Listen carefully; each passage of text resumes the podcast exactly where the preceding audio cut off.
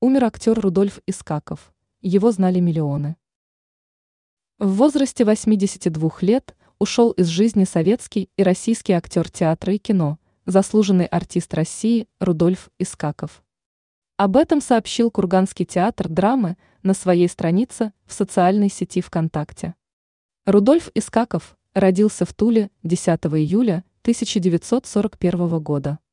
Карьеру начал в 1963 году в Русском республиканском театре драмы им Лермонтова в Алматы после окончания студии при нем. Тогда же начал сниматься на студии «Казахфильм».